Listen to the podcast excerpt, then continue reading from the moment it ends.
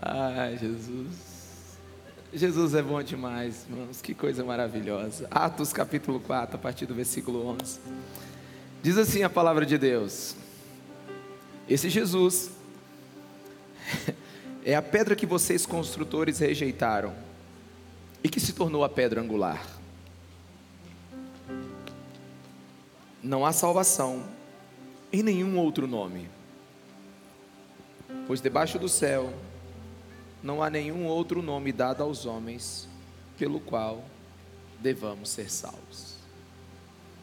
Eu queria que você lesse comigo em voz alta. Abra o teu pulmão aí e diz comigo: Este Jesus é a pedra que vocês construtores rejeitaram e que se tornou a pedra angular. Não há salvação em nenhum outro nome, pois debaixo do céu não há nenhum outro nome dado aos homens pelo qual devamos ser salvos. Esse é um dos versículos difíceis de nós entendermos a profundidade dele. E nós precisamos agora da sua da sua atenção e da revelação do Espírito Santo de Deus. A primeira coisa que Pedro está dizendo aqui é que existe um fundamento para uma vida que vai dar certo. Existe um fundamento para uma vida que deseja que permaneça. Existe uma edificação correta para isso. E quando Pedro falou isso, literalmente, as pessoas entendiam claramente o que ele estava falando. Coloca para mim, por favor, aí a figura da pedra angular. A pedra angular, quando, quando Pedro disse que Jesus era pedra angular, a pedra de esquina, a pedra que não poderia ser rejeitada, Naquele tempo, em Jerusalém, as construções eram feitas deste material, de pedra. E essa pedra aqui, ó, a pedra de esquina, a maior, ela suportava todo o peso da casa. Ou seja, a engenharia da casa, ela tinha uma, uma, uma, uma um, um projeto que firmava todos os muros sobre aquela pedra. Então, se você escolhesse errado a pedra angular, a sua casa poderia cair. Então, Pedro diz que Jesus é a pedra que os construtores rejeitaram. E esse é o fundamento da igreja de Jesus. Esse é o fundamento da igreja. Conversando agora com muitas pessoas, a gente conversa com os pastores, a gente tem muito tempo de, de, de comunhão e uma das conversas que nós tivemos é que nós podemos usar recursos modernos para administrar isso que nós chamamos de igreja visível, de prédio, de organização, o lugar de ajuda. Nós podemos usar de recursos. Nós temos condições de fazer gestão com muitas ferramentas, com a inteligência emocional, com liderança. Nós temos muitas coisas, mas só se constrói através da pedra angular que é Jesus Cristo de Nazaré. A igreja pode até ser organizada com outras ferramentas, mas ela só surge de verdade se for debaixo de Jesus Cristo de Nazaré. Eu te pergunto agora: a sua vida, sua família, seus negócios, eles estão suportados nessa pedra, nesse lugar? Até quando nós, os homens, pensaremos que sozinhos podemos edificar algo, porque somos bons, porque temos condições, porque somos capazes. Até quando nós vamos achar que nós podemos edificar algo? A Bíblia está ensinando que se queremos construir algo que não cai amanhã, temos que usar a pedra de esquina. Pedro é muito claro em seu ensino. Existem tantos que alegam que Desculpa, a palavra de Deus ela é obsoleta que ela é antiquada, que ela é desprovida de valor no mundo moderno. E muitas pessoas estão ouvindo uh, muitos gurus hoje do mercado, muitos gurus hoje da filosofia, muitos que se dizem mestres hoje, mas a minha pergunta é: antes de você ouvir essas pessoas, você está vendo os edifícios que elas estão construindo? O que tem por trás de palavras tão bem arrumadas? O que tem por trás de cursos tão bem dados. A minha pergunta é: você tem visto sobre o que essas pessoas estão sendo, sobre o que elas estão edificando. Uma vez eu fui muito questionado e fui muito crucificado, muito criticado. Mas quando eu observei a vida daquela pessoa, eu perguntei: que construção ela tem? Sobre qual fundamento ela está falando isso? Meus irmãos, se você entender que a sua vida, família, negócios, tudo que você faz, ministérios, está sobre Jesus Cristo de Nazaré, eu te garanto, essa pedra angular não vai deixar cair. É a primeira coisa que Pedro está dizendo. É, chega um tempo na vida da gente que a gente não quer bom discurso.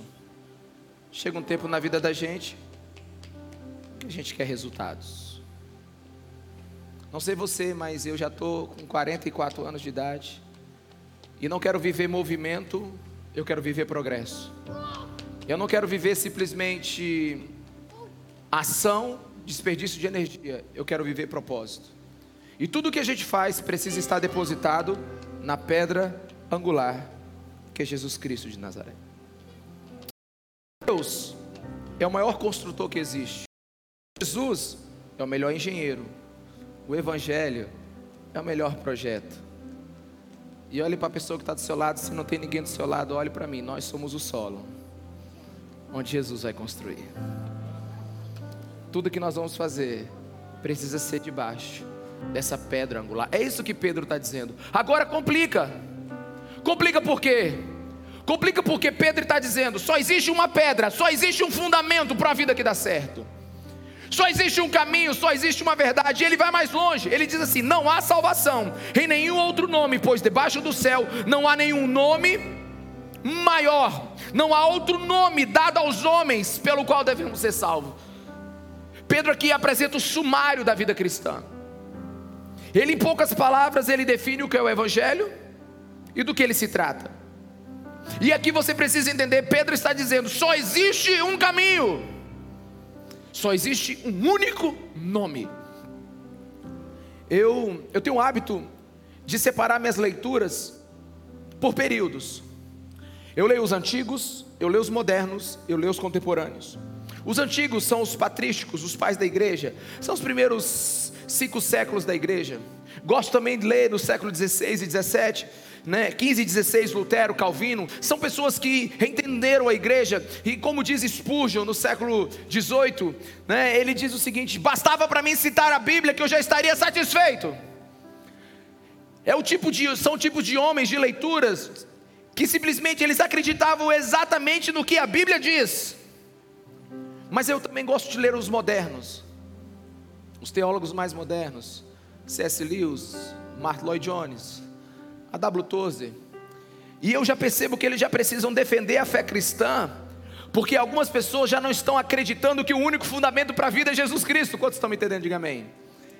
Então nós temos 200 anos agora que nós, nós é, tivemos os melhores apologistas. Por quê? Porque já, as pessoas já começaram a construir a vida em outra coisa. Eles não acreditam que Jesus é a pedra angular. Eles não acreditam que existe só um nome acima de todo nome. E agora eu também leio os contemporâneos, os que estão vivos. E com exceções, claro. Muito deles por causa da, do desejo da, do sucesso, do desejo do, da popularidade. Muitos deles por causa da, do ecumenismo, do espírito de tolerância. Eles tiraram as afirmações do Evangelho. E por isso perderam o Evangelho. E nós temos um grande problema hoje nesse mundo moderno. Nós temos um grande problema no século 21. É que o que Pedro está dizendo é: não há salvação em nenhum outro nome, não há outro nome, não há outro lugar, não há outro Jesus, não há outro caminho, não há outra verdade, não há um segundo, somente um. E no mundo acostumado com a dieta variada, ter apenas uma opção é ofensivo. Você hoje, até quando vai assistir televisão, você não espera mais né, o filme que só vai, só vai passar 10 horas da noite. Você não vai mais ver o jornal que só, aparece, só vai daquele horário. Você vai na internet e assiste o que está gravado, assiste o streamer. Você, eu, por exemplo, essa semana eu comecei quatro filmes e não terminei nenhum. Porque hoje você tem uma dieta variada, você faz o que você quiser. Quantos estão me entendendo? Diga amém. Você simplesmente escolhe como você quer assistir televisão. E o interessante disso tudo é que, como nós temos um, uma palavra que diz que só existe um Jesus, um caminho, uma verdade, o mundo moderno nos chama de arrogantes, donos da verdade, intolerantes. Quantos estão me entendendo o que eu estou falando aqui, meus irmãos? Nós somos chamados de intolerantes porque nós não abrimos possibilidades para outros caminhos. Entenda, entenda. Se a igreja pregar o amor, ela, ela, ela vai ser aplaudida. Se a igreja pregar moral, ética, ela vai ser aceita. Se nós ensinarmos liderança, generosidade, gestão, nós vamos ser chamados de inteligentes. Mas quando dizemos que não há salvação em nenhum outro nome, pois debaixo do céu nenhum não há nenhum outro nome dado aos homens pelo qual devemos ser salvos. O que, que a modernidade fala de nós? O que, que a filosofia moderna diz de nós? Mente fechadas, que nós somos presunçosos, que nós temos pensamentos estreitos.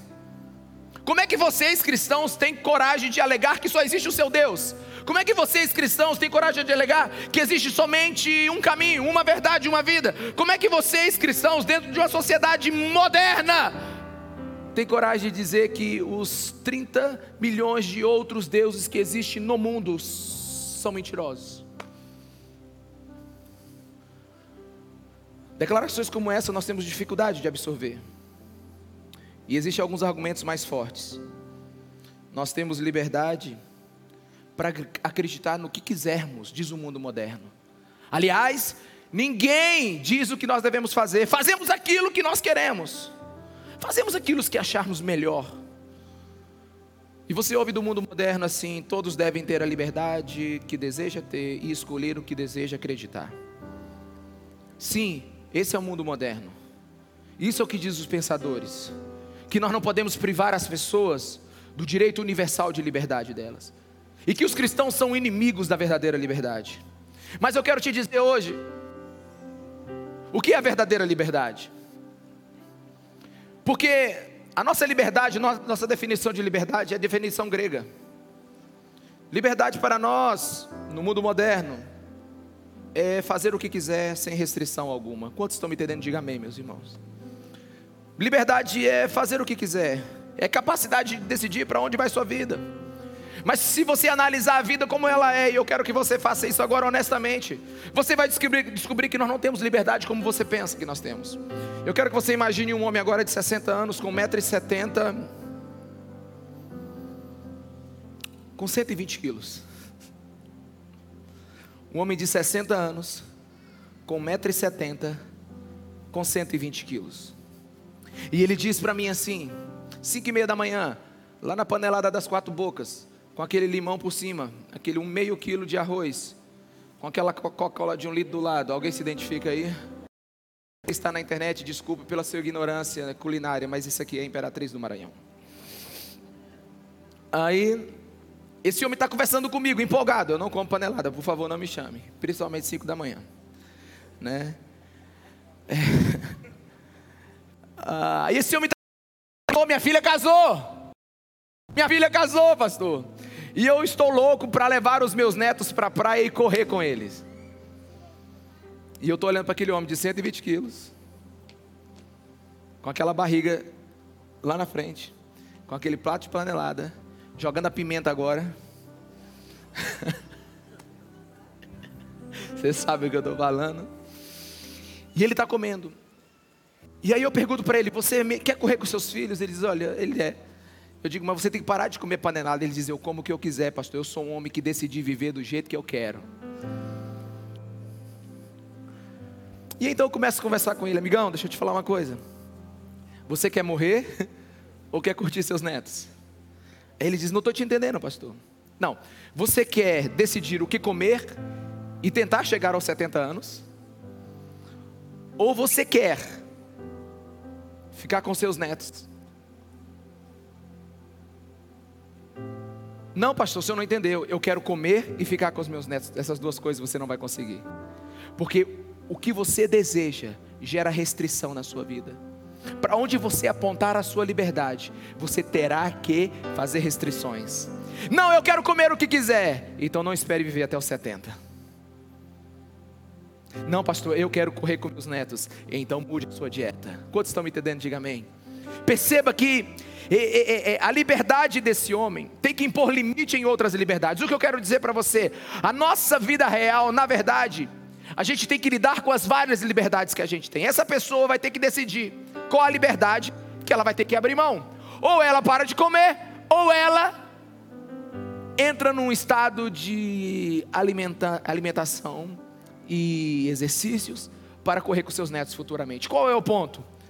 Não existe a liberdade de fazer o que quer. Eu queria que você me dissesse amém se você está entendendo. Ou você exercita e tem uma alimentação equilibrada, ou não vai estar com seus netos. Então, na minha opinião, a vida desse homem está muito bem solucionada. Se ele quer correr com seus netos, então perca 40 quilos, ande 5 quilômetros por dia, mude a sua alimentação, cuide das suas taxas. E se Deus quiser, você vai correr um dia na praia com seus netos. Não há, dá para ter as duas liberdades. Outro exemplo é, é a nossa vida profissional. Pense numa pessoa que fala assim: não, eu decidi agora que eu vou ser um excelente profissional. Eu vou usar toda a minha liberdade para isso. Eu vou ter uma empresa, eu vou ter um conglomerado, eu vou ser uma pessoa bem-sucedida. Pense, ele tem a liberdade de escolher esse caminho, mas ele vai ter extremas limitações, ele não vai poder dormir até meio-dia, ele não vai poder ficar até tarde na rua, ele vai ter que. Os seus investimentos e seus tempos precisam estar agora nos seus, nos seus negócios, na sua qualificação. Ele vai precisar colocar a sua vida completamente voltada para aquilo que ele decidiu pela sua liberdade de viver. Então a questão no mundo, meus irmãos, a nossa questão é, preste atenção, é que liberdade vai ser a mais libertadora? Quais são os limites que eu vou impor a mim para viver a liberdade que eu desejo? Não existe esse negócio de liberdade para fazer o que quiser. Verdadeira liberdade vem da perda estratégica de algumas liberdades a fim de conquistar outras. É uma mentira, é um engodo o mundo moderno dizer que liberdade é você fazer o que você quer, não é. Não existe liberdade se não existe ausência de restrições. A escolha que você fizer por livre e espontânea vontade, ela vai determinar os limites da sua vida. Se você deseja viver a liberdade de fazer o que você quer, você não vai ter o melhor das liberdades. Hoje eu tenho conversado com pessoas que foram aprisionadas pela sua liberdade. Eu tenho conversado com inúmeras pessoas que, por acharem que poderiam fazer tudo, agora estão aprisionadas. Na verdade, muitos hoje vivem a prisão porque acreditaram vai fazer o que quiser. São os prisioneiros da liberdade. E por que não falar daquilo que mais liberta o coração do homem, do maior desejo do coração do homem. Qual é o maior desejo do coração humano, meus irmãos? Amar e ser amado. Nada liberta mais do que o amor. Nada liberta mais do que você ser amado e amar. Nada te completa mais. Nada te preenche mais do que amar e ser amado. Não existe sentimento de libertação maior do que esse. O amor é libertador. Mas a partir do momento em que você diz que ama alguém, sem dúvida, você começa a abrir mão da sua independência. Alô? Onde você está? Como assim onde eu estou? Não te interessa. Eu sou livre. Eu faço da minha vida o que eu quiser. Ninguém tem o direito de determinar aonde eu ir e vou. Eu sou como o vento. Eu vou para qualquer lugar. Minha vida é uma vida com mochila nas costas. Você vem perguntar onde eu estou? Bem, se a pessoa do outro lado dessa linha for calma, ela vai, experimentar, ela vai esperar uns 30 segundos para responder. E ela vai dizer assim: Eu acho que você não entendeu o que é relacionamento. Eu acho que você não entendeu o que é o amor. E eu acho que a gente vai ter que parar o que nós estamos fazendo, porque você não quer viver um relacionamento verdadeiro. Agora, se a outra pessoa do outro lado for parecido comigo,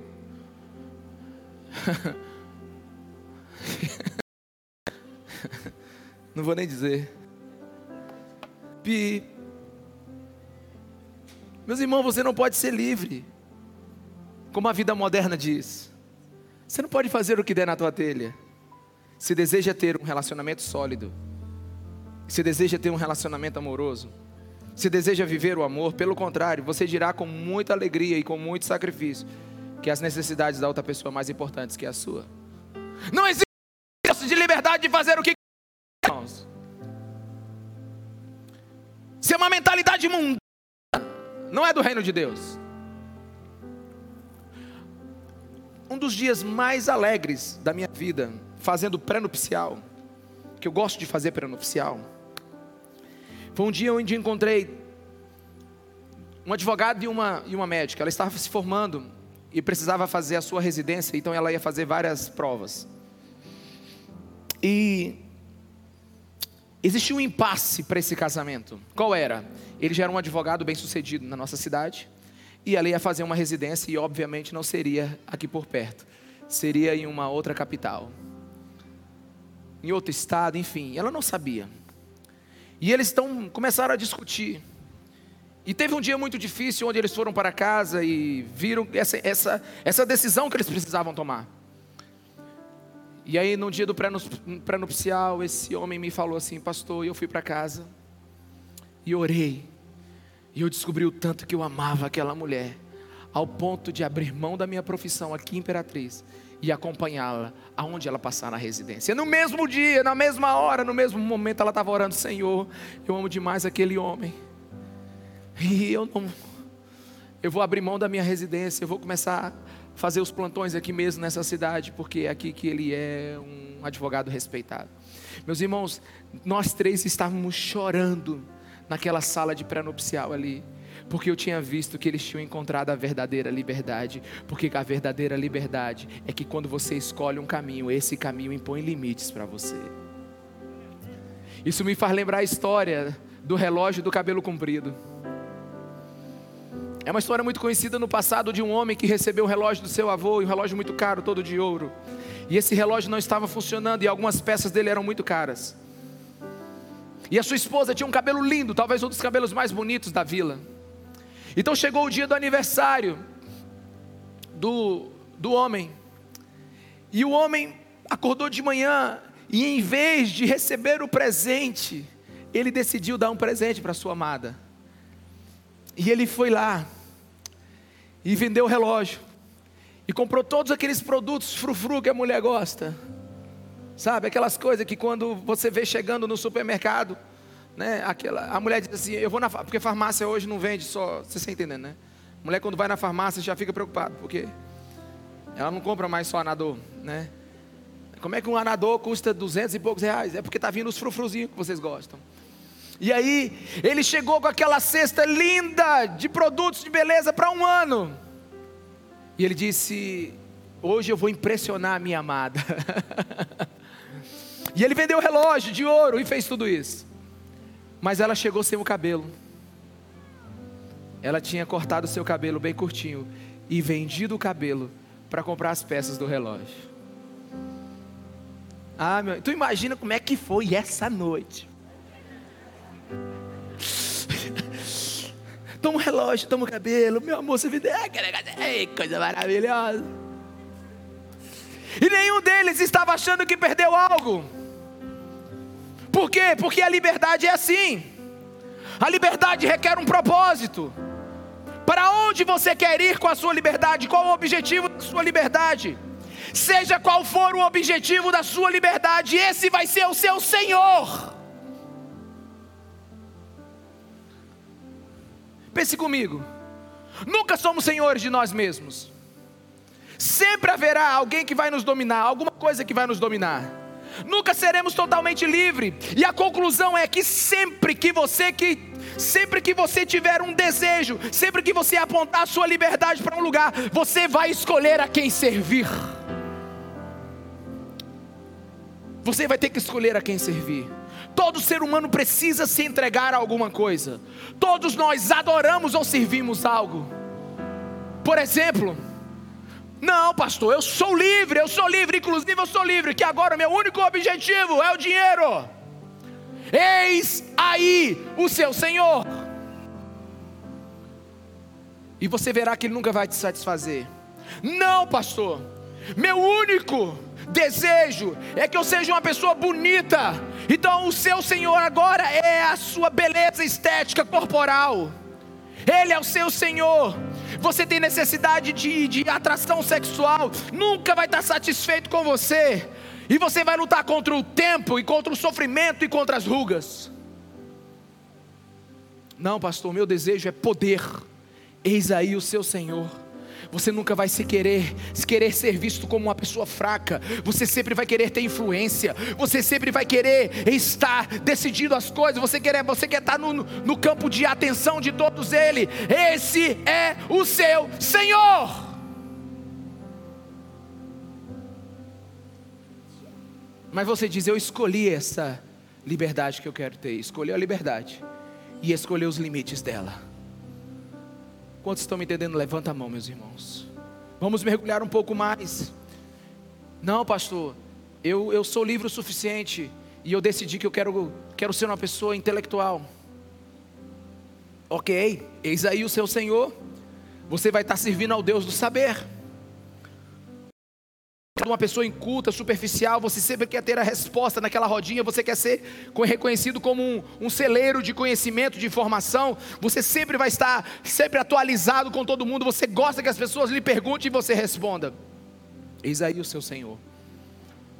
Pastor Ricardo, desculpa, eu não concordo com nada que o senhor está falando. Eu nunca entregarei meu coração completamente para nada, e nada vai ter a minha atenção. Aliás, eu não preciso de muita coisa, eu viajo com pouca bagagem, eu só tenho uma mochila nas costas, eu sempre estou em movimento, eu sou livre, eu não quero nada. Eis aí o seu Senhor, o descompromisso. Você é um vagabundo. A vagabundagem é o seu Senhor. Eu não quero nada. Claro que você não quer nada. Você não quer estudar, você não quer trabalhar, você quer viver a vida freelance, você quer viver a vida boa, você quer viver tudo que o que aí a responsabilidade não pode te dar. Então você vai se limitar ao que?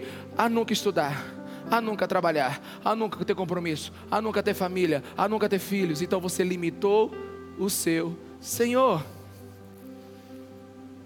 mas você vai ser privado de coisas que você não vai conseguir ter. Quantos estão me entendendo, meus irmãos? Você não é livre. Você só é livre para entregar o seu coração a algum Senhor. Ah, e aproveitando que nós estamos no culto presencial, olhe para a pessoa que está do seu lado e diga para ela qual é o seu Senhor. Diz qual será o Senhor do seu coração. Para quem você dobrará os seus joelhos. Porque lembre-se, nós adoramos algum Senhor. Dinheiro, prazer, poder, descompromisso. Qual seja o Senhor, Ele vai impor restrições ao teu comportamento. Agora deixa eu te falar algo aqui, meus irmãos, presta atenção. Qual? Qual? Qual restrição vai ser mais recompensadora? Come on? Tem alguém aqui? Diga amém. Tem, alguém, tem algum pentecostal aí? Diz aleluia. Qual o Senhor que eu devo escolher para que servindo Ele eu seja mais livre? Se eu quero ter um sólido amor, se eu quero ter uma alegria permanente, se eu quero viver e morrer ao lado da minha família, se eu quero ser conhecido como uma pessoa íntegra, se eu quero viver para esta e outra vida, para quem eu devo entregar minhas escolhas? Qual será o seu Senhor. Quem você vai escolher para servir? Então agora, nós voltamos à declaração de Pedro. Pedro diz: Não há salvação em nenhum outro, Pois debaixo do céu não há outro nome dado aos homens pelo qual devamos ser salvos. Por que, que Pedro está dizendo isso? Qual o fundamento desse argumento? Por que, que Jesus é a melhor das escolhas? Por que, que Ele é a nossa melhor opção? Se temos que ter um Senhor, por que Jesus é o melhor nome não há outro nome superior? Se você começar a passar, passar pelas passagens da sua Bíblia, pelos textos da sua Bíblia, você vai encontrar, por exemplo, João 8,31 que diz: Disse Jesus aos judeus que haviam crido nele: Se vocês permanecerem firmes na minha palavra, verdadeiramente serão os meus discípulos e conhecerão a verdade, e a verdade vos libertará. Se vocês escolherem viver o que eu disser, vocês realmente viverão a liberdade que tanto desejam. Sabe por que não existe outro nome pelo qual devamos ser salvos? Sabe por que existe outro nome pelo qual nós não devamos dobrar os nossos joelhos? Sabe por que, que o nome de Jesus é a mais excelência de todas as opções? Porque descobrimos que quando Jesus é o nosso Senhor, tudo o que Ele nos pede, em última análise, é para nos fazer livres. É para nos fazer livres. É por isso que ele ensina perdão, confissão, moralidade e ética. Ser esposo de uma só, mulher de um só homem, sustentar sua palavra, não mentir. Sermos íntegros, amar a Deus, não ter ídolos, amar as pessoas. O que Jesus está dizendo é: Eu sei quem você é, e eu sei te dar o melhor.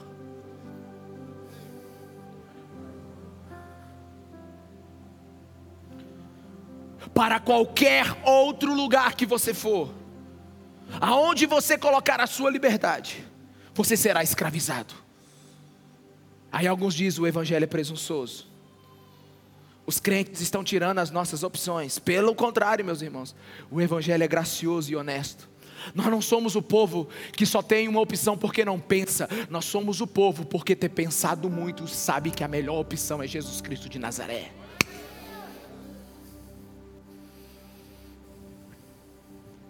Todo homem inteligente, mulher inteligente, que pegar os livros e for sensato com a vida, e começar a meditar, ele vai descobrir que para qualquer outro Senhor que ele for, esse Senhor lhe escravizará, mas Jesus Cristo é o único que vai nos libertar. Existe um Senhor que vale a pena ser seguido. O Evangelho é uma boa nova, é uma boa notícia. Que a sua vida somente terá liberdade se Jesus Cristo for o seu Senhor e seu Salvador. Mateus 11, 28. Pedro, porque Jesus, Pedro, é a melhor opção? Porque Jesus é o nome que está acima de todo nome. Por que, que você está desprezando todos os outros deuses do mundo? Por que, que você está esquecendo toda a mitologia grega? Por que você está esquecendo todas as outras místicas? Por que, que você está dando as costas para tudo aquilo que um dia o mundo acreditou, Pedro? Por quê? Ele disse: Eu ouvi e eu experimentei. Venham a mim, todos os que estão cansados e sobrecarregados, e eu darei descanso para vocês. Eu darei descanso para vocês. Tomem sobre vocês o meu jugo e aprendam de mim, pois sou manso e humilde de coração, e vocês encontrarão descanso das suas almas, pois o meu jugo é suave, o fardo é leve. Pedro, por que Pedro? Bota aí na, na versão a mensagem, por favor. Pedro, por quê? Por que, que eu devo entregar a minha vida a só Jesus Cristo de Nazaré? Por que, que Ele é a minha melhor opção, Pedro? Me diz. Eu quero ler agora na mensagem para você entender. Tá fácil aí? Vamos lá? Diz assim: Olha o que Jesus está dizendo para você. Se eu for o seu Senhor, andem comigo e irão recuperar a vida Vou ensiná-los a ter descanso verdadeiro.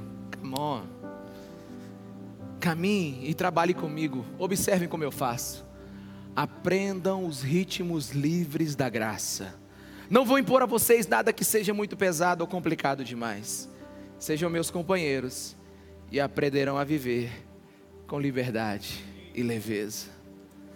Pedro, por que, que você diz que existe só um só Senhor? Você não acha que você está agredindo a filosofia moderna, ao conhecimento moderno? Ele disse: não. Para todo lugar que você for, você será escravizado. Para todo lugar que você for, os limites que ele, que o seu Senhor colocar sobre você, vai te machucar. Mas o Jesus Cristo, o nosso Senhor, o único, o nome que está acima de todo nome, o único nome. Se Ele for o seu Senhor, você vai ter vida leve. Oh Espírito Santo de Deus, traz revelação nesse lugar. Você sabe o que Jesus está dizendo, meus irmãos? Você sabe o que Jesus está dizendo? Jesus está dizendo assim: Eu te criei, ei, eu te criei. Eu sei como você deve funcionar. Eu te criei. E eu só lhe direi que você faça as coisas que eu te criei para fazer. Se você me ouvir, você vai funcionar direito, porque eu conheço a tua alma, eu conheço os teus desejos, eu conheço a essência da tua vida, eu soprei a vida dentro de você. Se você me ouvir, qualquer restrição que eu te der, qualquer coisa que eu pedir, qualquer coisa que eu fazer para você fazer, é unicamente para eu te dar a liberdade que você tanto sonha. Eu sei como você funciona. Eu não pedirei nada que te aprisione, pelo contrário, tudo que eu falar, tudo que eu escrevi, tudo que meu espírito lhe ensinar, é para que você seja uma alma livre. É por isso que não existe outro nome nos céus e na terra, pelo qual nós devemos dobrar os nossos joelhos, porque só o Senhor Jesus Cristo realmente liberta. Você não fará tudo de uma vez. Jesus dizendo, mas por causa do meu amor, do meu sacrifício, do meu perdão. Se você não conseguir agora, ei, Camon, levanta e faz de novo, porque minha graça desce para baixo. Minha graça flui para baixo. Eu te ajudo quando você cair. Ei, eu me limitei eu crucifiquei a minha independência naquela cruz para que você pudesse correr. Eu sou o Senhor. Sabe o que Jesus vai falar para você? Presta atenção, olha para mim. Eu sou o único Senhor que não vai te explorar. Porque tudo que eu faço é por amor. Eu não vou te explorar. Eu nasci eu nasci nesse mundo, em carne, vivi a vida que você não podia viver, paguei o preço que você não tinha que pagar, que você não podia pagar. Eu sofri o que você jamais poderia sofrer, para que eu tivesse você para mim. Ei, eu sou um Senhor que não preciso de você, eu sou um Senhor que quero você. Come on. Tem alguém aqui? Ele é o nosso Senhor. É por isso que Pedro,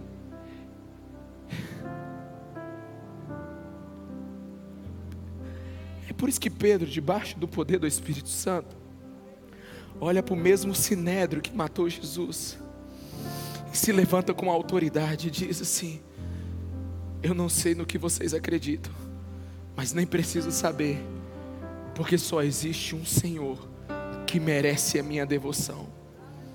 E você lê o discurso de Pedro, você vai dizer assim: compete, pensa em vocês, se cabe a mim ouvir vocês ou ouvir a Deus.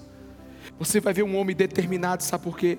Porque ele sabe que até os sofrimentos presentes, até as limitações presentes, até aquilo que ele não quer fazer agora, mas faz por causa de Cristo, no final é porque ele acredita na bondade do seu Senhor. Não importa o que você vai fazer nessa vida, você terá um Senhor. Mas ouça Jesus, obedeça Jesus, conheça Jesus, é a vida que você nasceu para ter. Você sabe por que a gente não pode ter nenhum outro nome pelo qual nós devemos ser salvos? Porque somente no cristianismo temos um Deus que abriu mão da liberdade dele para nos libertar. Porque somente no cristianismo nós temos um Deus que se limitou para que a gente vivesse uma vida sem limites na eternidade. Ouça com teu espírito. João 8,36. Portanto, se o Filho os libertar, vocês de fato serão livres. E sabe da maior? E sabe da maior? Eu não preciso mais ser um apologeta aqui agora. Eu não preciso mais tentar te convencer de algo aqui agora. Como é que a humanidade pode colocar ele no mesmo padrão dos demais? Ele não pertence a nenhuma categoria que inclua outros. Ele é Jesus de Nazaré. Ele não é um entre muitos, ele é o único. Ele não é simplesmente o melhor de muitos, ele é a excelência do que existe. Ele é inigualável. Ele é incomparável. Quem é Platão? Quem é Sócrates, Aristóteles? Quem é Allan Kardec, Buda, Maomé, Moisés ou Davi? Comparar Jesus Cristo com alguém é negá-lo. Comparar Jesus Cristo com alguém é negá-lo. Ele não está em comparação. Nós não adoramos uma possibilidade entre muitos, nós adoramos a essência de tudo que é virtuoso, o Criador de todas as coisas, o meu Criador. Aleluia. Não, nós não somos um povo bobo. Nós não somos o povo que não pensa. Nós somos o povo porque pensou muito e orou muito e clamou muito descobre que não existe outro Senhor e outro Salvador. Fique em pé no seu lugar, por favor. Este é a pedra que vocês construtores rejeitaram. Olhe Pedro falando para aquele sinédrio. Olhe, olhe Pedro falando para aqueles que crucificaram Jesus. Olhe Pedro falando para aqueles que, que mataram Jesus. Mas não há salvação em nenhum outro nome, pois debaixo do céu não há outro nome dado aos homens pelo qual devamos ser salvos. Sabe, o mundo, a filosofia, os, os, os, as ciências desse mundo estão há dois mil anos tentando apagar um versículo como esse, mas jamais vai conseguir. Sabe por quê? Porque Ele vive, Ele reina, Ele é o Senhor, Ele é o Rei. Não existe outro como Jesus Cristo de Nazaré. Não há salvação em nenhum outro nome. Ele não precisa de ajuda. Ele salva sozinho. Ele não precisa de auxiliares. Ele salva sozinho.